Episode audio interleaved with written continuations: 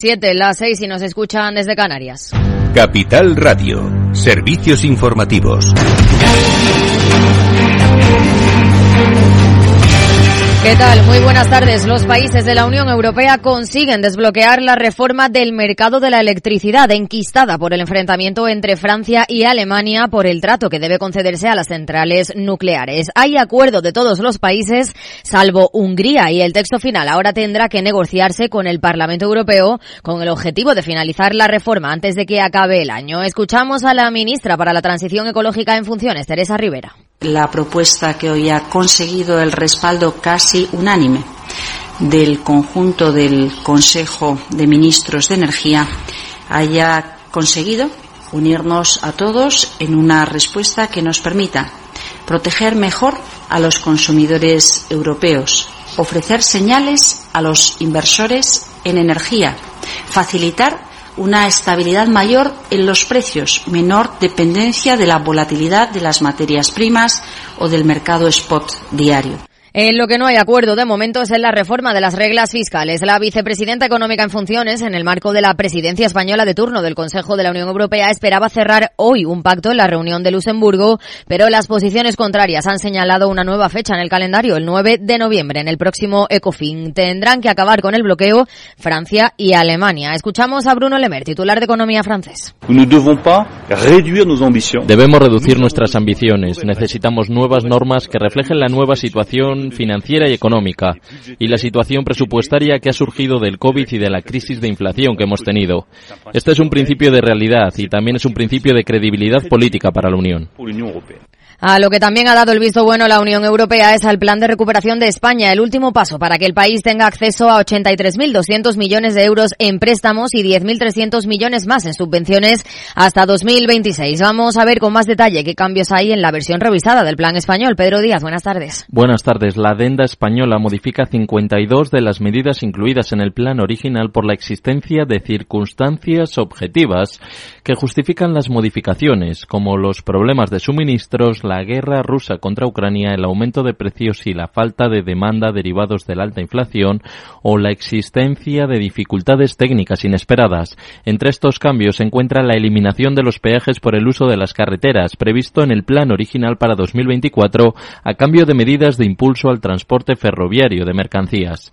De, las nuevas subvenciones, 2.600 millones de euros se destinarán para implementar la estrategia Repower EU, la hoja de ruta comunitaria que busca reducir la dependencia en combustibles fósiles rusos, de la que España podrá recibir hasta 1.400 millones de euros como anticipo. A ello se suman 7.700 millones más en, transferencias a las que tenía derecho España a raíz de la actualización que hizo Bruselas de las asignaciones nacionales. La partida más voluminosa del plan revisado serán los 83.200 millones de euros en préstamos, cerca del máximo de 84.000 millones que podía pedir España, cuyo, uso se concentrará en 2026, el último año de vida del Fondo Europeo. Gracias, Pedro. Y a las 8 el balance con Federico Quevedo aquí en Capital Radio. Buenas tardes, Fede. Buenas tardes, Aida. Hoy es martes, tenemos debates Transforma España. Antes hablaremos de todos estos temas que han estado comentando, ese acuerdo, el tema energético, eh, también esa cumbre del ECOFIN. Lo trataremos en la lupa con Laura Blanco, por supuesto. Hablaremos en nuestro boletín de noticias de, porque continúa el, asunto de la amnistía, también el debate en el, dentro del seno del gobierno en torno a la posición sobre el conflicto de Gaza e Israel. Y luego en nuestros debates Transforma España vamos a hablar de valores empresariales y nos vamos vamos a preguntar si existen esos valores empresariales o realmente son una fachada y eso es lo que vamos a analizar en nuestros debates a partir de las 8 aquí en el balance. Pues ya lo saben, anoten. Claves del mercado.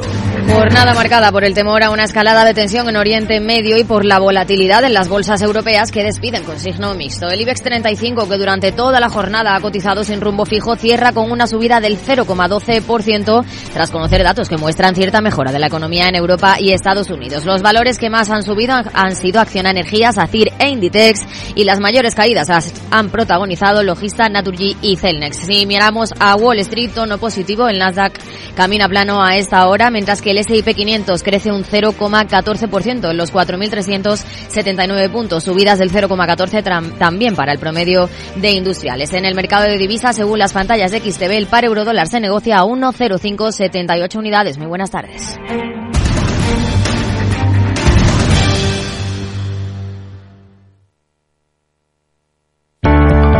Capital Radio.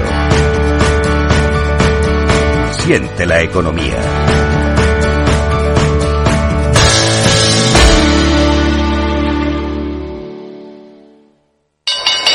Interesa la bolsa?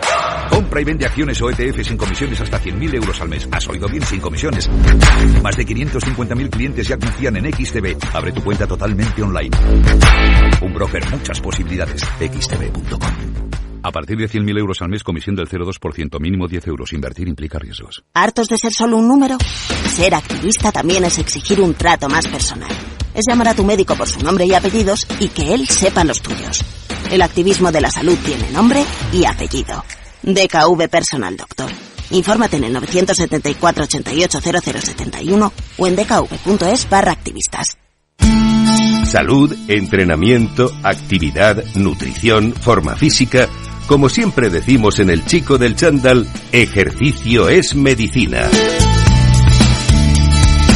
El chico del chándal, con Alejandro Mazón y el equipo de Cuídate Deluxe, los martes en El Balance, aquí en Capital Radio.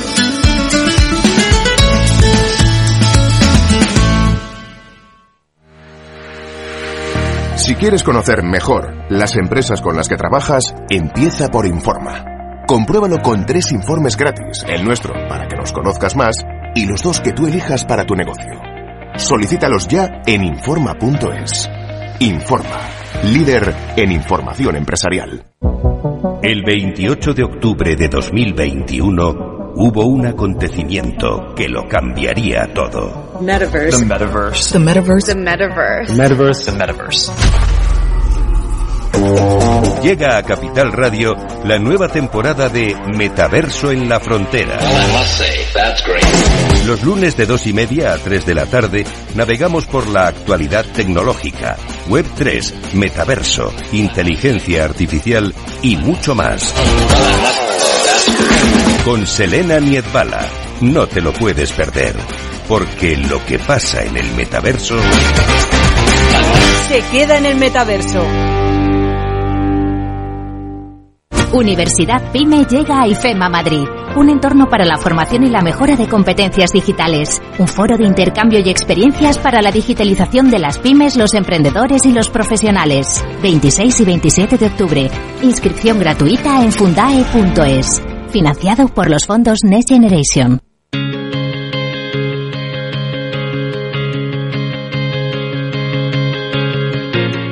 en Capital Radio After Work con Eduardo Castillo. ¿Qué tal amigos? Buenas tardes y bienvenidos a este After Work. Hoy un After Work especial que vuelve a asomarse a los Martech Trends de Omnitel porque tenemos nuevos datos que nos pueden ayudar a entender cuáles son ahora mismo las tendencias en el marketing business to business, especialmente del sector tecnológico. Todas las compañías quieren aproximarse con éxito a sus clientes y lo hacen a través de acciones de marketing que tienen que entender los nuevos tiempos, los nuevos canales y sobre todo entender la oportunidad, el momento, la eficacia, eh, y sobre todo pues eh, el retorno. De eso es de lo que vamos a hablar en una mesa especial hoy compuesta por numerosos especialistas de multinacionales que nos van a ayudar a entender precisamente cuáles son sus necesidades, cuáles son ahora mismo los retos y sobre todo cuáles son esas oportunidades que pueden encontrar en el co-marketing pues para llegar a sus clientes de una manera mucho más eficaz. Lo hacemos como digo en el seno de este tendencias del marketing business to business de Omnitel, del observatorio de Omnitel y lo vamos a hacer de la mano de David López, que es eh, CMO, es responsable de marketing de Omnitel. David, ¿qué tal? Muy buenas tardes. Buenas tardes, Eduardo. Ahora con él vamos a conocer pues cuáles son esas principales tendencias que ha dado este nuevo observatorio 2023, el Martech de Omnitel, pero también vamos a eh, hablar con Elena Malillos, que ya es responsable de marketing de canal de HP Iberia. Elena, ¿qué tal? Buenas tardes. Buenas tardes. Nos acompañará también Paul Canales, que es responsable de canal eh, Iberia de Honet Security. Paul, buenas tardes, bienvenido. Buenas tardes. Está también con nosotros Siddhartha Cavalcanti, y es gerente de marketing de Iberia de Westcon. Siddhartha, buenas tardes. Buenas tardes. Está Alberto Pascual, que él es director ejecutivo de Ingram Micro. Alberto, un gusto saludarte. Muy buenas tardes. Y cierra esta mesa Ruth Velasco, que es gerente de marketing para el sur de Europa y este de Sofos. Ruth, ¿qué tal? Buenas tardes, bienvenida. Buenas tardes. Bueno, vamos a hablar de marketing, vamos a hablar de tendencias, sobre todo de eh, los escenarios en los que se encuentran pues las empresas tecnológicas que quieren llegar con eficacia a sus clientes. El observatorio, que mm, ya lleva pues varios años trabajando y sobre todo analizando esas tendencias, dice cosas muy interesantes porque estamos en un momento, David, de, de mucho ruido, eh, de mucha inteligencia artificial, del papel de las redes sociales, de qué podemos hacer para mejorar y convertir, pero hay muchas cosas más allá del ruido, ¿no? Y eso es un poco lo que yo creo que siempre suele centrar este observatorio, ¿no? Sí, sí, totalmente de acuerdo. Al final esto es un poco tendencias versus necesidad, ¿no? De lo que estábamos hablando un poco en este observatorio. Al final, lógicamente, la tendencia ChatGPT es inteligencia artificial, hablamos de todas esas tendencias, pero cuando hacemos nuestra encuesta con los principales directores de marketing de las empresas tecnológicas, los que nos vienen a contar es que está muy bien, todas esas tendencias son geniales, pero ellos al final tienen una necesidad de negocio que al final viene un poco en la generación de los leads, el marketing de contenidos, en ese tipo de acciones que ellos necesitan ir realizando de manera secuencial para poder obtener esos objetivos, ¿no? Oye, pues ¿qué os parece si hacemos una primera ronda de análisis desde la propia perspectiva de vuestras compañías, de cuáles vuestras necesidades, de cómo enfocáis ese campo de oportunidades sin lugar a dudas, ¿no? La inteligencia artificial tarde o temprano formará parte de nuestras estrategias, no como única y exclusiva, pero sí que formará parte, pero entiendo que también hay necesidades que vais viendo porque, oye, el mundo ha cambiado, desde la pandemia las cosas han cambiado y entiendo que eso también ha hecho que vuestras estrategias cambien. Entonces, vamos a ver un poco desde la perspectiva de cada compañía. Desde HP Iberia, Elena, ¿cuál es un poquito el momento, la necesidad y dónde crees que se debe apostar y dónde se debe aportar? Bueno, pues eh, es verdad que después de la pandemia ha habido como un salto tecnológico, pero es verdad que este salto tecnológico sobre todo está eh, desde la perspectiva del cliente. En el marketing de canal, por lo menos en el canal de HP, es un canal que es bastante tradicional todavía. Es decir, que nuestras necesidades de co-marketing, de comunicación de canal, de acercamiento a nuestros clientes a través de nuestro canal, sigue siendo muy tradicional. Inteligencia artificial sigue habiendo poca, no quiere decir que, eh, que no vayan cambiando las necesidades, pero el modus operandi de momento no está cambiando a pasos agigantados lo cual no quiere decir que sea malo. No podemos quitar el ojo de lo que viene, pero nuestro canal tradicional mm, es eh, bastante, pues eso, bastante tradicional. Entonces, bueno, pues... Pero bueno, eh, pero también tendrá una serie de también necesidades ese canal. Por supuesto, las necesidades, eh, pero van cambiando en función de lo que cambia la necesidad del cliente. Entonces, a lo mejor, pues durante la pandemia no invertías nada en incentivos porque te lo quitaban todo de las manos, eh, invertías más en formación o en engagement con el, con el, eh, con el partner y luego con el cliente. y ahora a lo mejor la demanda se está parando muchísimo, tienes que invertir más en incentivos, por seguir con el ejemplo, y menos en formación o menos en otras actividades, pero el modus operandi no va de momento por ChatGPT ni una inteligencia artificial súper avanzada. Estamos con el marketing más o menos de, de, siempre. De hecho, ya desde hace muchísimos años hablamos de marketing digital y en nuestro caso, en el marketing digital eh, de canal, eh, sigue siendo un porcentaje relativamente pequeño del global. Paul, eh, Security, poco tu visión y necesidades. A ver, al final lo que estamos comentando, el marketing para el canal es importante para poder acercarnos bien a nuestros clientes. Lo que pasa que yo creo que los clientes ya están abrumados por todo el mundo con grandes campañas, incentivos de un lado para el otro, que si utilizarán inteligencia artificial o no les llegan por todos los lados. Nosotros apostamos más en una relación uno a uno, en poder eh, relacionarnos con todo el canal que podemos de, todo, de todos nuestros segmentos para poder ajustar esa necesidad de marketing de cada uno. O sea, vamos a decirlo así un poquito más personalizado y sobre todo sencillo y fácil de aplicar hmm. para que así el retorno sea más eh, tangible y, rápido. Ya ha salido ya ha salido una palabra clave que es la de la personalización. Pero vamos a seguir con ese análisis. Siddhartha, desde Westcon. Uh, bueno, Westcon la verdad es que eh, es una empresa todavía que eh, sigue con lo tradicional, o sea, así como Elena eh, nosotros eh, todavía no tenemos esa demanda por lo eh, más avanzado tecnológicamente, digamos, por inteligencia artificial. Estamos muy atentos, estamos muy presentes en eso. Incluso ese año tuvimos un, una serie de, de eventos enfocados en inteligencia artificial que fue ha tenido un éxito tremendo. pero en el día a día todavía seguimos con el marketing tradicional, es decir, ah, bastante enfoque en la parte de enablement, o sea, en la parte de, de, de, mm, de, traer al canal eh, ese, esa mm, formación que necesita tanto de la parte eh, comercial cuanto en la parte, eh, eh, digamos, más técnica, ¿vale? Y, y claro, estamos pues muy atentos, pero en el momento seguimos con, con lo tradicional y, y, pero vamos, mirando bastante lo que, lo que nos trae el, el, el mercado, mm. enfocados en las necesidades de los partners y, y, y bien, y vamos bien por ahí. Alberto, Ingram Micro. Bueno, pues la verdad es que coincido bastante con lo que decían Siddhartha y antes Elena, ¿no? Yo creo que, que paradójicamente el sector eh, tecnológico es eh, bastante convencional y tradicional en cuanto al uso de, del Martech, ¿no? De, las tecnologías eh, del marketing, ¿no? Y, esto viene sucediendo desde hace mucho, ¿no? Nosotros desde Ingram Micro, que, que somos un observatorio tecnológico privilegiado, porque nosotros trabajamos con más de 200 fabricantes, trabajamos con más de 10.000 resellers tecnológicos, vemos que, que, bueno, las tendencias llegan después de que, que a otros sectores. Yo, yo, además de la posición que ocupo dentro de Ingram, estoy en diferentes consejos de administración y en diferentes advisory boards y veo, por ejemplo, que en el mundo del retail han ido siempre por delante, eh, pero hemos ido por delante en lo que ahora resulta, eh, o hemos ido por detrás en el sector tecnológico en cosas que hoy resultan muy convencionales. Por ejemplo, el inbound marketing. Eh, HubSpot eh, llegó de la mano de una, de una compañía eh, española de España, una compañía además en la, en la que yo estaba en aquel momento, eh, pero llegó muy después que, que al retail, pues, por ejemplo, ¿no?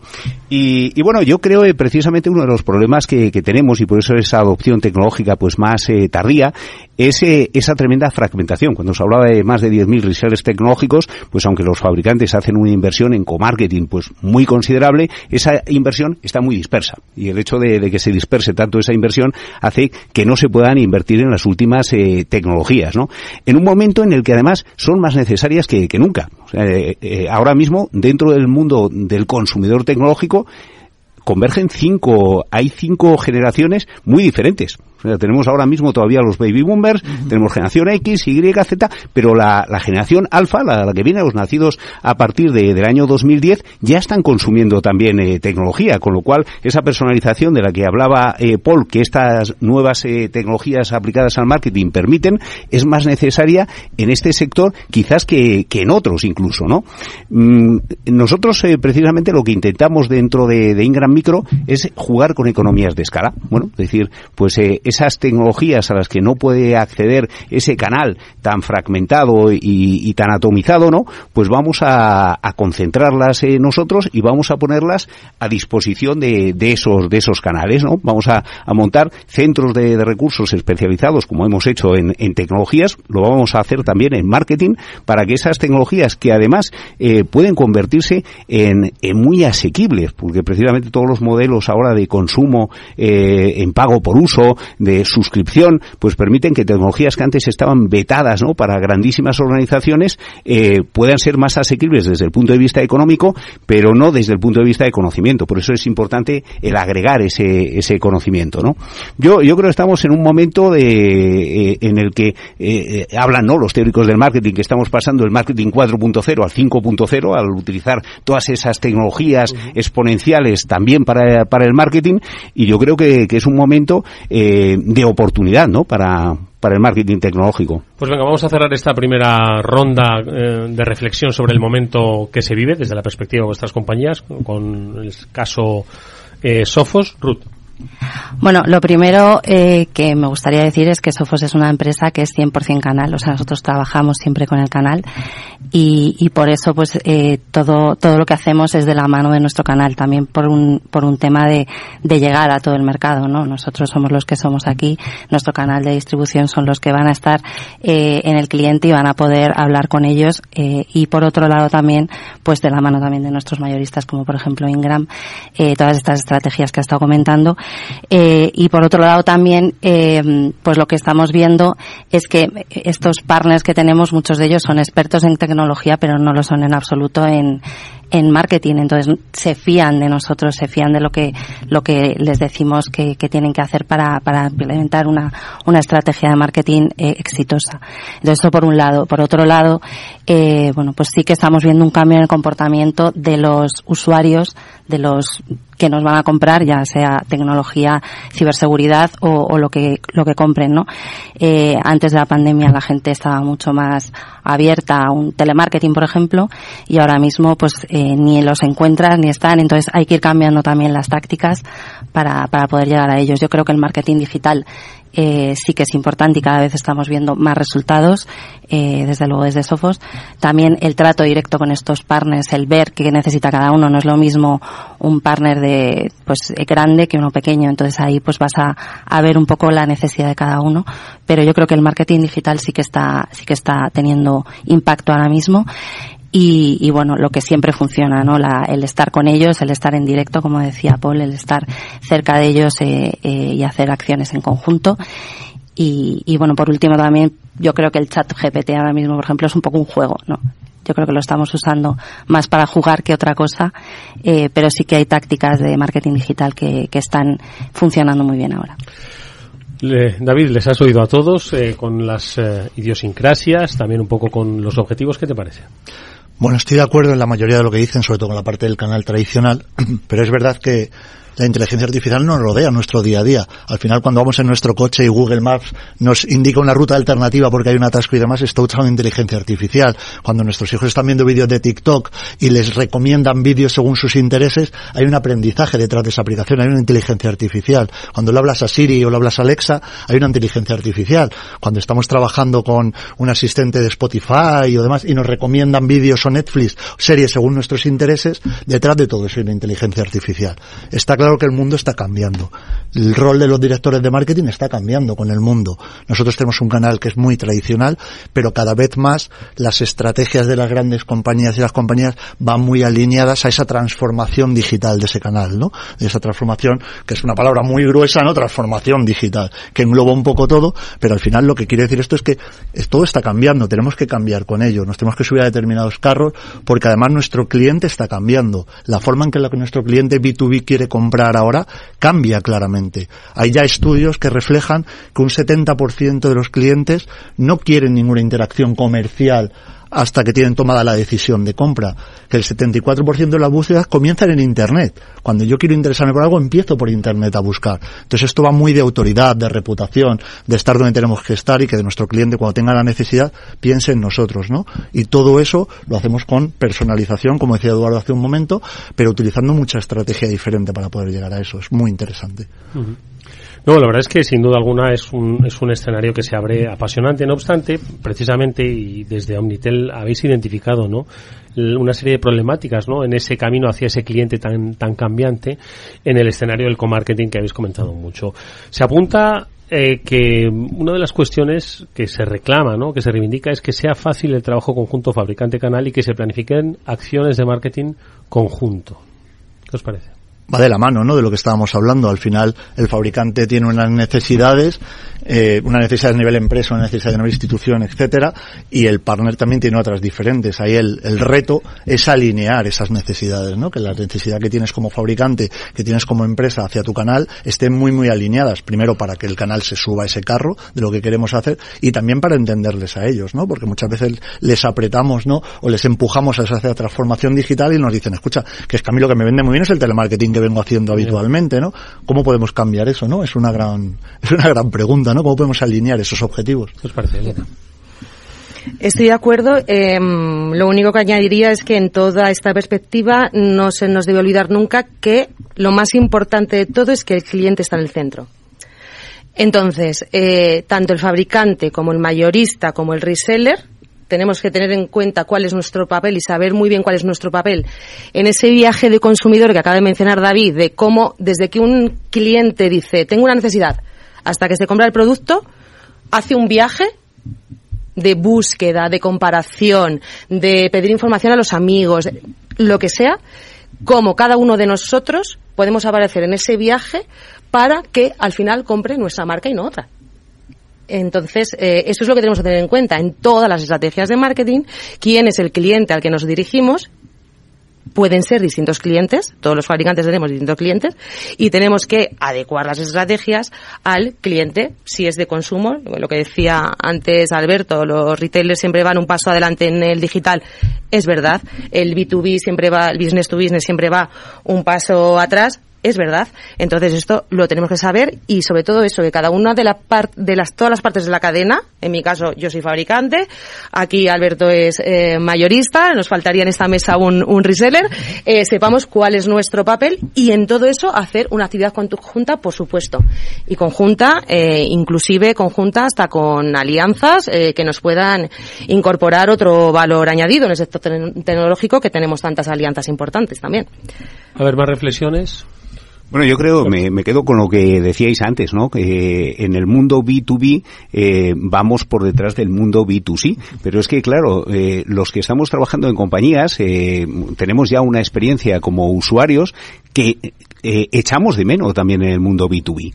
Por eso, igual que ese Customer Experience eh, del mundo B2C debe trasladarse al mundo B2B, también debemos ser capaces de, utilizar las mismas técnicas de, marketing, eh, crear esa experiencia más personalizada, ser capaces, eh, además, nosotros hemos puesto en el mercado esas tecnologías que permiten jugar con los datos, ¿no? Y jugar con los datos de, de manera muy masiva y muy eficiente. Bueno, pues tenemos que, que ponernos a jugar dentro de nuestras organizaciones organizaciones de marketing para construir esa experiencia de usuario personalizada, pero también para dos cosas más, ¿no? Primero, ser capaces de hacer un marketing predictivo. Eh, a, todas nuestras organizaciones nos piden luego esos eh, retornos de, la inversión. Ahora mismo hay herramientas que, nos permiten anticiparnos y, poder ya eh, predecir qué comportamiento puede tener una determinada campaña. Eso ya se está utilizando en el mundo B2C.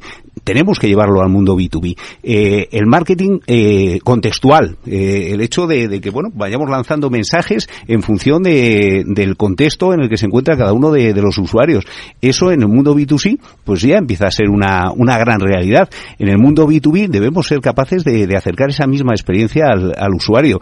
Y, ya digo, es, es, paradójico, ¿no? Que precisamente los que estamos en el sector tecnológico, los que hemos puesto en manos de, esos eh, marketers, ¿no? De, del gran mundo del consumo, mm, no lo estemos utilizando en el, en el B2B, ¿no?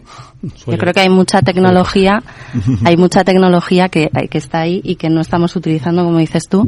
O sea, hay tecnología eh, para, para desarrollar estas campañas, para ver cómo funcionan, eh, que no que no estamos analizando bien del todo para, para hacer estas estas acciones de co-marketing con, con nuestros partners. ¿no? Y otra cosa importante también para mí es que el partner es el que conoce al cliente, a su cliente. Entonces, ahí tenemos que apoyarnos también mucho en ellos y en, y en lo que ellos creen que es lo que va, busca su cliente. Entonces, eso es otra parte. Pero dándoles herramientas también. Claro, dándoles herramientas y anticipándonos. Claro. Igual que les damos tecnología para, para llevar Hay veces que las herramientas tampoco las entienden, ¿no? Porque dicen, bueno, aquí me estás mucho. contando algo que yo no lo entiendo. Pero, Quizás... pero igual que les hemos formado tecnológicamente y son capaces de trasladar al cliente final ese mensaje tecnológico eh, que, que, bueno, lleva implícito el producto que, que les trasladamos o el, el, servicio, bueno, pues eh, tenemos que, que, educarles también y entrenarles, ¿no? En, en el uso de herramientas de marketing mucho más eficaces, ¿no? A ver, Paul. Luego, algo que hemos comentado y lo estamos dejando de lado, que acabas de comentar, es el cliente, no olvidemos que está en el centro. El cliente hace una búsqueda de alguna manera por internet, por amigos, ferias, etcétera, de qué necesita, de qué puede necesitar. Nosotros desde Hornet Security estamos trabajando muy fuerte en un reconocimiento de marca para que sepan qué hacemos, a qué nos dedicamos y dónde puede encontrarnos. Y eso lo hacemos nosotros en directo y luego también apoyándonos en nuestros distribuidores, como Ingram en este caso. Y de esa forma llegamos, por un lado, a nuestros clientes de cualquier tamaño, ya sea una pyme como una gran empresa, y por el otro lado llegamos a los resellers, al canal, que son los que al final llegan y conocen al cliente y le van a decir, oye, ¿has oído hablar de esta solución de, en nuestro caso de Hornet Security, que te va a ayudar? Sí. Ya hacemos el match. Luego ya buscaré otra métrica para medir eso. Pero hay que, es un ataque, vamos a llamarlo así, es un acercamiento hacia el cliente desde dos puntos de vista. Nuestra desde fabricante y nuestra desde el canal. Porque al final el canal es el que nos va a ayudar a, a llegar al cliente final. David. Sí, y además permitirme un pequeño matiz a eso que decís. Eh, siempre nos hemos basado en estrategias customer centric, ¿no? El cliente está en el centro, pero ha habido una pequeña evolución a esto. Ahora hay una estrategia que se llama human centric, es decir, el humano está en el centro. O sea, dejemos de ver a ese cliente como un ente, veámoslo como una persona, y ahí voy muy alineado con lo que decía Alberto antes. ¿Por qué? Porque vamos a entender lo que necesita ese cliente. Esa previsión que decíamos, es anticiparnos a lo que él es, entendamos a ese cliente que está al otro lado, entendamos qué está demandando y pongámosle sobre la mesa qué está demandando. Hay un marketing emocional que precisamente habla de eso, de las emociones de esa persona que está detrás. Porque sí, porque es el responsable de una empresa, es el gerente, es el responsable de IT, es lo que sea. Es una persona. eso al final es una persona, es Elena Malillos, es Paul, es Alberto, es cierto. Es una, es una persona lo que hay detrás, con lo cual tiene que haber una estrategia human-centric, humano en el centro, donde entendamos claramente qué está demandando ese cliente y con todos los jugadores que estamos hablando, con los mayoristas, con los fabricantes, con nuestro canal, por supuesto, que son los que más cerca están de ese cliente, podamos acercarnos a él de una manera muy diferente, ¿no? Siddhartha, venga, vamos a conocer un poco tu reflexión sobre esta temática. Eh, bueno, desde Westcon, nosotros, como sabéis, somos eh, eh, distribuidor de tecnología y tenemos ahí un, punto muy, importante que es escuchamos a los fabricantes y también escuchamos a los partners. Entonces, nuestro gran desafío, nuestro gran reto es traer lo que, hacer un, combo de todo esto, ¿no? Em, una cosa que, que entendemos, que, que, avanzamos, o sea, que conseguimos avanzar es cuando eh, traemos ese partner eh, junto con nosotros. ¿En qué sentido? Eh, pues con la parte, vuelvo a hablar de la parte de enablement, que es la parte de, de compartir conocimiento con ese partner, porque ahí entendemos que es fundamental eh, que ese partner esté, esté, entrenado, porque si él no entiende el mensaje, no entiende de la tecnología, no entiende eh, eh, eh qué es lo que va a vender, o sea, al final eh, esa cadena se rompe. Mm. Al final, eh, si, el, si, el, partner no tiene el discurso de ventas, mm. eh, eh, al final no llega al, al cliente final la, la, la, la, información y no hay la venta. Entonces, por eso tenemos una parte muy fuerte enfocada en, en conocimiento, enfocada en, en tenemos el Westcon Academy, por ejemplo, que para eh, los cursos oficiales que, que ofrecemos, hacemos formaciones Uh, uh, muy potentes, oficiales, como he dicho. Um, tenemos también, pues eso, eh, eventos eh, presenciales, eventos eh, híbridos, y entendemos que, pues, es a través de esta, de esta, de esta unión, ¿no? De, de, lo que dice el fabricante y del conocimiento que tiene el, el, el, el canal, pues, avanzamos y conseguimos, pues, mejores resultados.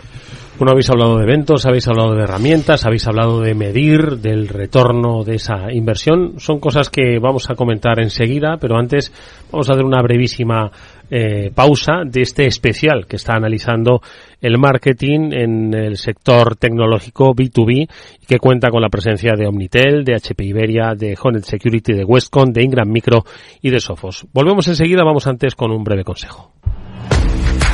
Si inviertes en bolsa, esto te interesa. XTB, tu broker con más de 15 años en España, tiene la mejor tarifa del mercado para comprar y vender acciones y ETFs. No pagues comisiones hasta 100.000 euros al mes. Si inviertes en bolsa o quieres empezar, más sencillo imposible, entras en xtb.es, abres una cuenta online y en menos de 5 minutos compra y vende acciones sin comisiones, además con atención al cliente las 24 horas al día. ¿A qué estás esperando? Miles de clientes ya confían en xtb.es. Un broker, muchas posibilidades. A partir de 100.000 euros al mes, la comisión es del 0,2%, mínimo 10 euros. Invertir implica riesgos.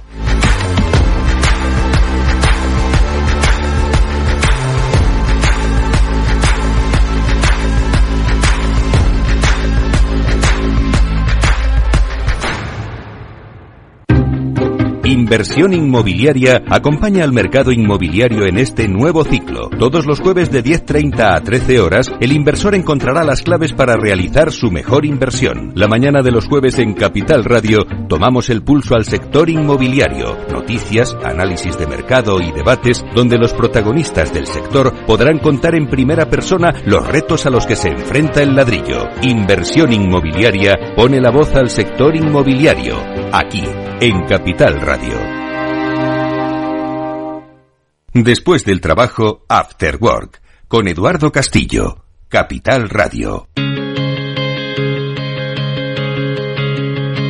Seguimos esta tertulia especial que hoy cuenta con la presencia de David López de Omnitel, de Elena Malillos de HP Iberia, de Paul Canales de Honet Security, de Siddhartha Cavalcanti, de Westcon, de Alberto Pascual, de Ingram Micro y de Ruth Velasco de Sofos. Estamos hablando, pues eso, de tendencias del marketing, de cuáles son las mejores estrategias, pues para llegar, ¿no? A esos clientes, a un cliente cambiante, un cliente que se sitúa en el centro. Hay tecnología que no se aprovecha del todo, siendo incluso nuestra base tecnológica y sobre todo desafíos, ¿no? En ese escenario de, de co-marketing. David, eh, yo creo que también otro de los, de los aspectos que también se ha medio comentado ha sido el de, pues eso, la planificación, el control, ¿no? De la, de la planificación, de que se ejecute tal y como estaba planificado y sobre todo, la medición, ¿no? Que decíais alguno. Yo creo que estas son problemáticas muy interesantes que se han puesto ya sobre la mesa, ¿no? Sí, sí, quizás sea el día a día, ¿no? De este tipo de actividades. Al final, cuando planteas actividades con el canal, hace un momento le decía Siddhartha, tiene toda la razón, dejas en manos de tu canal la relación final con el cliente. El canal habla en tu nombre para vender tus productos, tus soluciones. Eso es muy importante. Si ese canal no está preparado para eso, tú puedes ser la mejor empresa del mundo y tener las mejores soluciones que si no lo van a saber explicar, no las van a saber contar, no lo van a saber vender al final, estás fracasando, ¿no? Entonces eso es muy importante. Por eso la ejecución de las actividades conjuntas entre un fabricante y su canal, entre un mayorista con su canal, todo eso que hace que todos los jugadores puedan intervenir en esta ecuación es súper importante, esté muy, muy alineado y que esté muy afinado para que puedas medir claramente si está funcionando lo que está funcionando, qué estoy haciendo y cómo lo estoy haciendo. Bueno, yo voy a abrir un melón aquí. ahora. Bien, Ruth. Bien, Ruth. Eh, muchos partners eh, no creen en el marketing. No creen porque son empresas pequeñas, son tecnológicas, eh, no creen en, en que el marketing les ayude. Entonces, estoy de acuerdo con lo que ha dicho Siddhartha, la formación es imprescindible también. Nosotros también en Sofos hacemos, por ejemplo, eh, sesiones que solamente les contamos todas las opciones que tienen de comarketing con nosotros para que vean que el comarketing funciona. O sea, tienen que empezar a confiar también en ello, en, en que eso les da más negocio, ¿no? Mira, Ruth, es muy muy significativo en línea con lo, con lo que dices. Yo hace hace ya cuatro años, ¿no? En el foro de- del consejero de- del IES, eh, coincidí con Ismael Clemente, el, CEO de, una gran eh, gestora, ¿no? De, y, y propietaria de centros de centros comerciales, de Merlin Properties, ¿no? Y, y bueno, pues eh, la verdad es que ellos ya estaban haciendo un uso intensivo de la tecnología para marketing y ventas. Eh, claro, eh, ellos habían descubierto que una cámara era un potentísimo sensor que les permitía recoger muchísima información sobre los hábitos de, consumo de los que pasaban por sus centros eh, comerciales y, y estaban explotando esa, esa información y demás, ¿no? Y bueno, yo le, le pregunté, digo, bueno, Ismael, ¿y, y esto con qué empresa o con qué empresas eh, tecnológicas lo, lo estáis haciendo, ¿no? Y yo esperaba encontrar por ahí, pues, a uno de esos más de 10.000 integradores tecnológicos que tenemos en el mercado español. Bueno, pues, pues Ismael me dijo, dice, no, no hemos encontrado nadie que sea capaz de darnos lo que nosotros necesitamos en este sentido y entonces eh, tenemos equipos de desarrolladores propios y nos lo estamos desarrollando nosotros mismos. Pero bueno, más recientemente, eh, cuando eh, se ha empezado a, desarrollar toda la parte online de Mercadona, hice una pregunta muy parecida a, a- a- Roy, hija, ¿no? La que está ahora al frente de esa estrategia digital, esa estrategia online de Mercadona, y me encontré con la misma respuesta. No han encontrado un proveedor tecnológico que realmente les, les pueda ayudar, quizás por lo que dice Ruth, eh, porque están muy especializados en muchos verticales, en muchas funciones, eh, pero en el marketing tecnológico, en, eh, en la tecnología aplicada al marketing o a las ventas, no, no, y, es un es un reto porque ya digo eh, es que ahora mismo la eficiencia comercial de, de ese canal aumentaría enormemente si hiciesen uso de, de esas tecnologías, ¿no? Yo creo que también es un poco cuestión del, del tamaño del partner. Es decir, yo creo que mm, en el caso de HP trabajamos evidentemente no con los 10.000 partners que hay en el sector tecnológico, sino con 30, nuestros cuatro mayoristas y nuestros top 25 partners. Y el resto tenemos que confiar que de alguna manera les llegue nuestra información. 100% de acuerdo. La formación es lo más importante, sin eso no, no, no llegamos. Bueno, es muy importante, eh, eh, pero ahí, ahí el reto es que tú consigas que con esos top 30 partners eh, llegues, que a lo mejor es el, el, el 1% de partners, llegues al 80% de clientes, porque sean de verdad top 30. Y ese, ese, ese es eh, un reto. Nosotros sigue con esos partners eh, un poco más fieles o más grandes para nosotros, eh, sí que le dan importancia al, marketing y agradecen eh, todas las propuestas que tú les des. Eh, suele ir de la mano, suelen agradecer esa ayuda, porque efectivamente, pues ir de la mano de un fabricante, pues también te facilita mucho las cosas. Eh, pero también eh, sabiendo que, ellos a su vez tienen sus propias estrategias eh, y entonces nosotros solemos combinar las dos cosas, eh, eh, dirigirles en campañas, decir, oye, te, te animo a que hagas esta campaña conmigo, no es obligatorio, pero bueno, ahí hay una cofinanciación que te puede ser muy interesante. Eh, y por otro lado, oye, esta campaña que por otro lado me estás pidiendo tú a mí porque es importante para ti, pues también te voy a apoyar porque me parece interesante para, para HP. Entonces intentamos combinar esas dos cosas eh, para que sea importante para el partner. O sea, es que el co-marketing lo dice todo, es co es que tiene que haber un, Colaborativo, una ¿no? una colaboración y que, y que haya un win-to-win siempre. Claro. Además, vayamos al centro del melón. ¿Qué entienden esos partners por marketing, no? Al final también. Claro. Eso también es importante, ¿no? Porque no creo en el marketing.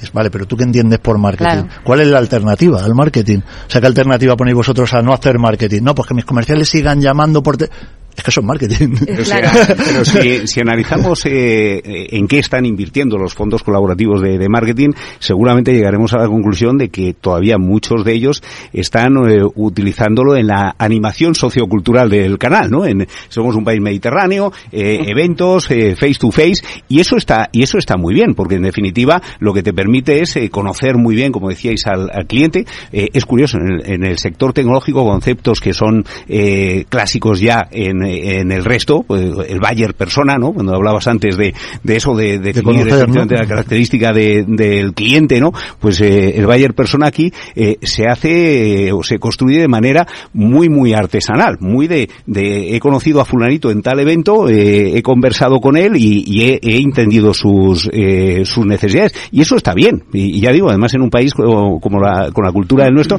está bien, pero eso no escala, eso eso al final el problema que, que tiene es que, que tiene un ancho de banda muy muy limitado, entonces eh, si queremos eh, ir más a- más allá necesitamos utilizar tecnología, necesitamos multiplicar esas capacidades eh, eh, humanas, ¿no? Con ser, ser esto que, que empiezan a llamar, ¿no? Los transhumanistas, eh, el hombre aumentado, ¿no? Con, con la tecnología.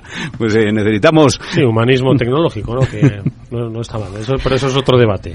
Bueno, yo estoy de acuerdo con algunas cosas que fueron dichas aquí y claro, siempre voy a hablar un- desde, pu- desde, desde el punto de vista de, de, de, de Westcon, o sea, de, de un, de un, distribuidor. Eh, nosotros lo que hacemos es em, intentar entender y, y para eso también utilizamos bastante la fuerza de ventas, es em, poner, eh, escuchar ese, ese partner, ¿no? Claro, por supuesto, tenemos el fabricante, pero escuchar mucho ese partner y eh, según el, el tamaño de ese partner, como ha, ha dicho, ha sido dicho aquí, eh, a lo mejor eh, no es una campaña o un evento como tal, sino que a lo mejor partimos, por ejemplo, para un telemarketing. Una cosa básica muchas veces que nos olvidamos es eh, un- un- una campaña para eh, eh, traer nuevos leads para ese, para ese partner. Si, si, y si es pequeño, pues, eh, eh, ¿qué es lo que necesitas? Eh, formación, eh, eh, leads, eh, los, los más grandes, pues eh, tendremos un otro approach. Entonces, claro, según el tamaño del, del, del partner, pues, eh, y escuchando bastante ese canal, pues vamos a llevar la mejor estrategia, por supuesto. Pero hay que llevarle la, la tecnología, ¿no? Hay que, hay que jugar con economías de, de escala, ¿no? Para llevarles también la, la tecnología. no Ahora solo el vamos conocimiento. a, si os parece, hablar, porque precisamente el, el- el informe Omnitel habla ¿no? de cuáles son esas herramientas más, más eficaces. No obstante, Paul había pedido la palabra y ahora vamos con David, porque el mundo de eventos sigue, sigue funcionando, sigue todavía siendo demandado, ¿no? Pero antes, Paul. Yo voy a coger parte de lo que ha dicho Ruth, Siddhartha, Elena, y aquí cojo un poquito de todo, ¿no? Porque muchas veces cuando vas al canal te dice, yo no hago marketing, La- muchas veces te dicen muchos, yo no hago marketing, esas cosas no. Luego te dicen, necesito formación, sí, que nos lo ha dicho Siddhartha. Y luego otros te dicen, pero yo estoy haciendo otras cosas que te dice Elena. Entonces, nosotros lo que estamos mirando es, cuando hablas con ellos nos damos cuenta de que lo que yo o los otros entendemos como marketing, ellos no lo ven como marketing. Ellos lo ven como una actividad comercial normal. Cuando tú le dices, oye, tú tienes esta base instalada de clientes y podríamos hacer con los servicios de Hornet Security este acercamiento a todos tus clientes con este objetivo comercial. Y se lo explicas y dices, ah, qué buena idea, aquí hago un telemarketing, aquí genero leads. Pero es que ellos no lo han pensado de esa manera, entonces tenemos que formarles y educarles en cómo sacar esa ventaja de lo que ya tienen. No estoy diciendo que inventen la rueda, es, tengo esto, lo puedo aumentar, lo puedo mejorar. Es una inversión para ellos muy simple y muy eficaz y rápida. Con, con- pueden conseguir rápido ese famoso retorno de la inversión. David. Sí, sí, justo iba a alinear por lo que decía Eduardo, ¿no? Eh, decía antes Alberto, pues el tema del evento, ¿no? Al final somos un país muy de eventos, muy de face to face, lo hemos visto, después de pandemia no os cuento nada.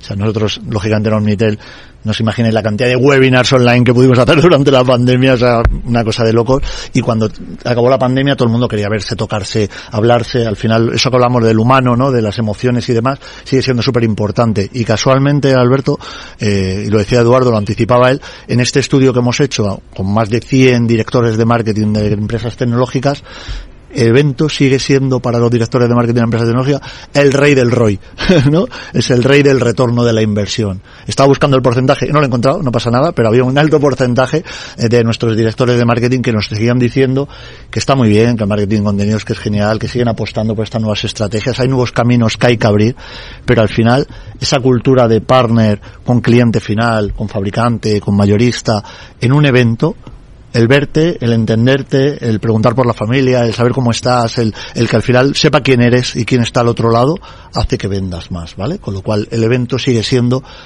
el rey de la Me encanta lo del rey del. El rey del ROI. Eso no se recoge en ningún ROI realmente. Hay muchas cosas de marketing que no se recogen en métricas. Porque no todo se eso. puede medir en marketing, aunque la gente piense No. que sí, Claro. y ventas nos exija que sí. Claro. No todo en marketing se puede recoger en una PowerPoint. Totalmente. ¿Vale? Y el retorno de un evento es, eh, eh, aunque no sea inmediato, va a ocurrir. Y no se puede explicar en, un, en una tabla de datos, Totalmente. pero eh, cuando tú haces dos meses después una llamada a ese cliente o a ese partner eh, con el que has estado tomándote una caña y preguntándole por qué te ha contado que su padre está enfermo y tú le preguntas cómo está tu padre, eso tú no, se puedes mide- no lo mide ningún informe. meter la mano en el bolsillo de un cliente una vez, pero tú te metes en el corazón de una persona y le tienes para toda tu vida. Que precisamente cuando hablamos de inteligencia artificial, ¿no? Eh, Y, y- y, eh, parece que es la, la reina, ¿no? La inteligencia artificial. Bueno, la inteligencia artificial emula solamente lo poquito que conocemos del cerebro humano. Eh, Y precisamente esto que estáis apuntando, eh, las emociones, la intuición, eh, todo eso, la inteligencia artificial donde todavía no llega, ¿no? emularlo, eh, porque desconocemos los mecanismos cerebrales que, que rigen eh, todo ese tipo de, de, de valores eh, humanos, ¿no? Entonces, eh, efectivamente, la única manera de, de llegar es a través de, esa herramienta, de- del De evento. la emoción. Es Un así. 56% es Gracias. el- los que consideran que el evento sigue siendo el, El rey del. Ruth. Rey del Los eventos totalmente, o sea, y además en, en países mediterráneos, no sé quién lo decía, ¿no? O sea, está clarísimo. Yo que llevo Cultura, ¿no? Es el sur de eh. Europa, eh, es así siempre. Eh, lo que sí que he visto es que los eventos eh, presenciales han, han decaído un poquito en el número de asistentes con respecto a antes de pandemia. O sea, creo que hubo un boom justo después de pandemia y después, ahora que ya se ha calmado todo, hay mucha gente que le da pereza salir. Entonces también tenemos que ser capaces de darles el contenido que, que les va a realmente interesar. Nosotros hacemos el Sofos Day, lo hacemos desde el año 2015. Es un evento súper consolidado, entonces la gente ya sabe que va a haber algo interesante, algo que realmente le va a llamar la atención y ahí sí que vienen, ahí, bueno, el 15 de noviembre, aquí un poco de Pero ese es el publicidad. reto, ¿no? No hacer un evento por hacer un evento, sino Exacto. es hacer un evento que tenga sentido. Porque cuesta mucho llevar a la gente a los sitios Y trabajar para que luego les, les Claro. cuentes algo que les va a aburrir o no les interesa o no es lo que estaban esperando. Además, el gran reto ahí para el marketing, yo creo que el evento no solo se ciñe en el momento del día del evento, es el pre-evento, qué sucede Lleva antes muchísimo. del evento y cómo manejamos todo ese evento en el post-evento. Exacto. O sea, el, el trabajar una estrategia de marketing alrededor alrededor de un evento, esa es la clara diferenciación. No que basarnos en el evento, en el día del evento, que es el día X, que además esa persona se ha podido poner enferma y le apetecía muchísimo venir al evento, pero no ha podido, o ha tenido un problema con su familia, o ha tenido una reunión súper importante en el trabajo. Entonces, si basamos, O llueve. eh, o llueve, correcto. Si basamos todo el éxito de nuestro evento en el día del evento, seguramente tendremos un problema. O sea, utilicemos ese contenido evento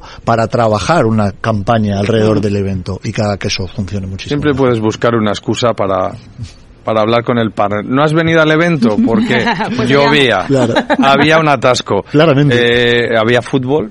¿Quién, quién no ha organizado un evento y casualmente había un Champions, ¿no? partido de la Champions y te, ha, y te ha caído el 50% de los asistentes? A todos nos ha pasado.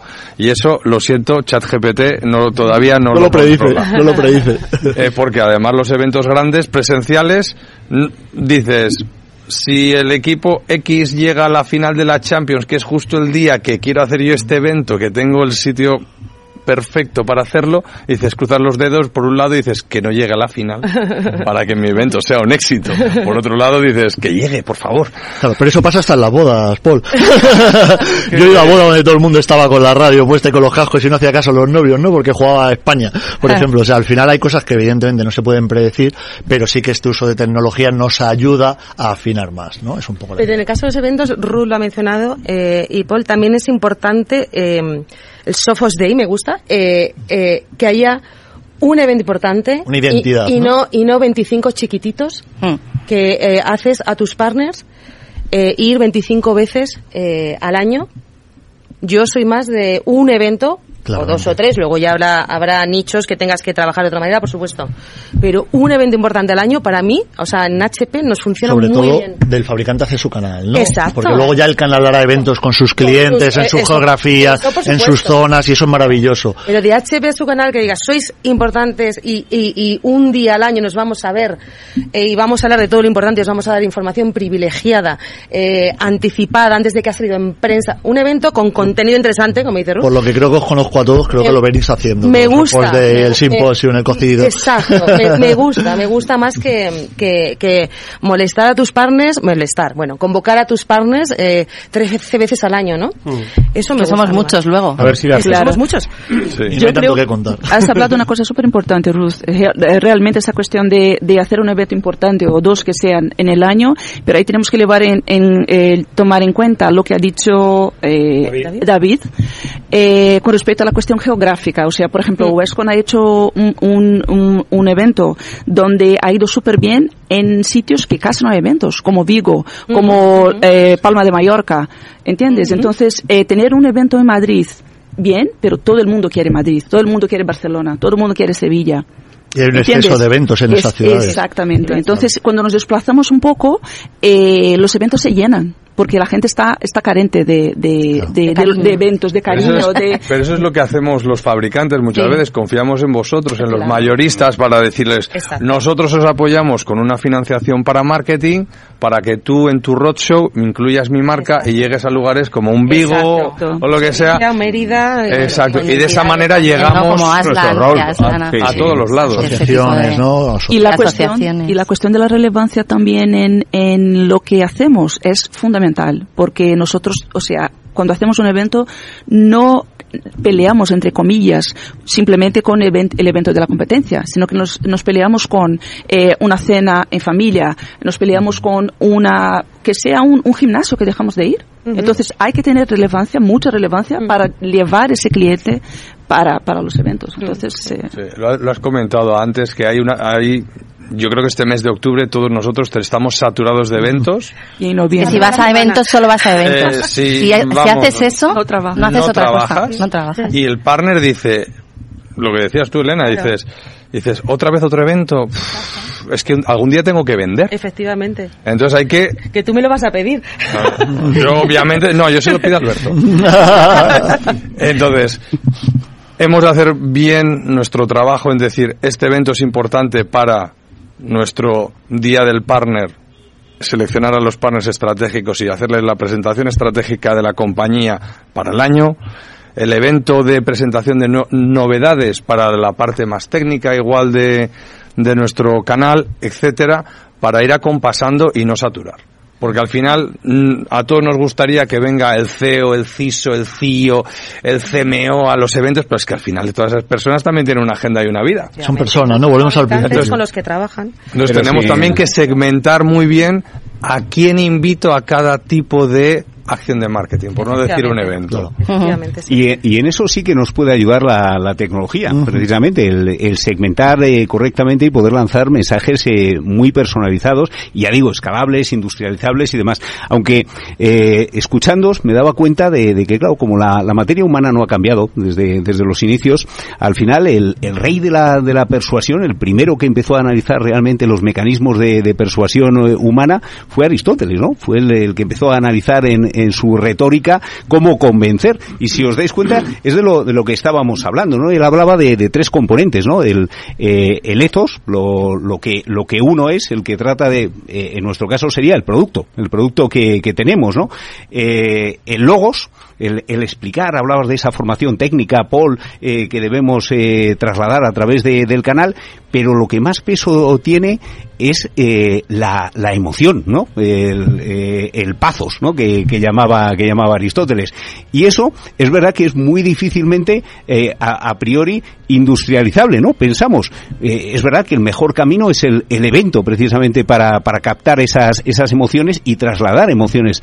Pero pero ya digo, es que sí podemos utilizar la tecnología para saber un poquito cuáles son las fibras sensibles que hay que tocar en cada en cada momento. O sea, sin olvidar los clásicos y se usa y se usa porque el informe habla de las redes sociales profesionales, ¿no? Como canales del eh, el email marketing como también una herramienta súper eficaz y por supuesto de base tecnológica. Me ha encantado que acabemos hablando de Aristóteles en esta, en esta mesa especial que hoy ha tratado de aproximarse y yo creo que ha definido bastante bien, David, 30 segundos de reflexión final, pues cuáles ahora mismo esos grandes retos ¿no? que, que tienen que, que superarse ¿no? en los escenarios de comarketing. Nada, al final, por resumirlo un poco todo lo que hemos venido diciendo, creo que eh, bueno pues la experiencia está clara encima de la mesa de todos los componentes que están aquí. Al final, bueno, pues es un poco es, ese alineamiento de qué demanda ese humano que está detrás de ese cliente final, ¿vale? Que nos está demandando y cómo podemos poner encima de la mesa por todas las partes lo que nos está demandando, ¿vale? Al final. Entonces ponerlo ahí. Bueno, pues han sido David López, CMO de Omnitel, Elena Amalillos, responsable de marketing de canal de HP Iberia, Paul Canales, responsable de canal Iberia de Honet Security, Siddhartha Cavalcanti, gerente de marketing de Iberia de Westcon, Alberto Pascual, director ejecutivo de Ingram Micro, y Ruth Velasco, gerente de marketing para el sur de Europa y el este de Sofos, los que han hecho esta interesantísima mesa sobre marketing B2B en el sector tecnológico. Mucha suerte, son muchos retos los que tenéis. Hasta muy pronto. Gracias. Gracias. Gracias.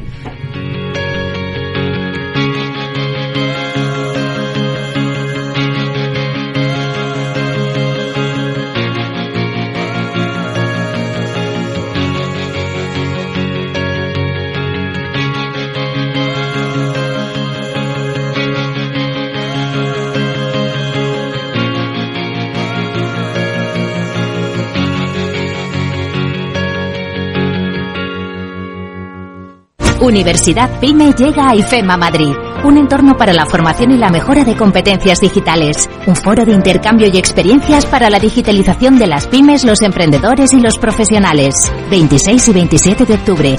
Inscripción gratuita en fundae.es. Financiado por los fondos Next Generation. ¿Qué es ir más allá? Con Arval podrás llegar donde te propongas de la forma más sostenible y darle a tu empresa todas las soluciones de movilidad que necesite, asesorando con las mejores opciones de movilidad para las distintas necesidades de tu flota, con vehículos electrificados, bicicletas, coche compartido. Arval, la transición energética arranca aquí. Más información en arval.es. Capital Radio. La genuina radio económica. Siente la economía. Capital Radio 103.2. Inversión inmobiliaria acompaña al mercado inmobiliario en este nuevo ciclo. Todos los jueves de 10.30 a 13 horas, el inversor encontrará las claves para realizar su mejor inversión. La mañana de los jueves en Capital Radio tomamos el pulso al sector inmobiliario. Noticias, análisis de mercado y debates donde los protagonistas del sector podrán contar en primera persona los retos a los que se enfrenta el ladrillo. Inversión inmobiliaria pone la voz al sector inmobiliario. Aquí, en Capital Capital Radio. Información, análisis, previsiones, recomendaciones, todo lo que necesitas saber para tomar tus decisiones de inversión en Mercado Abierto, de 4 a 7 de la tarde con Rocío Arbiza, Capital Radio.